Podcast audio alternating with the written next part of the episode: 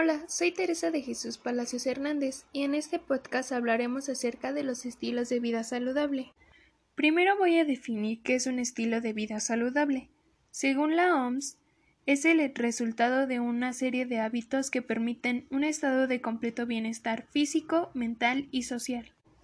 Esto implica temas como la alimentación, el ejercicio físico, la prevención de la enfermedad, el trabajo, la relación con el medio ambiente, el descanso adecuado, la recreación y la actividad social. La Carta de Ottawa es un documento elaborado por la OMS durante la primera Conferencia Internacional para la Promoción de la Salud.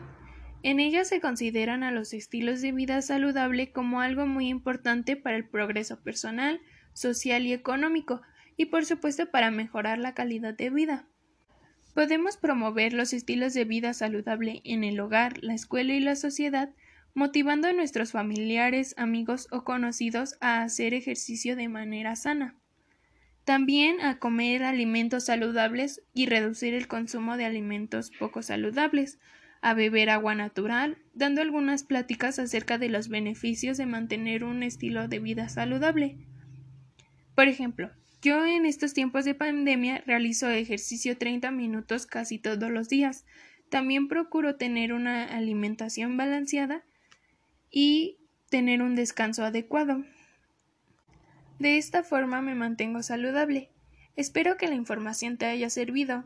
Gracias.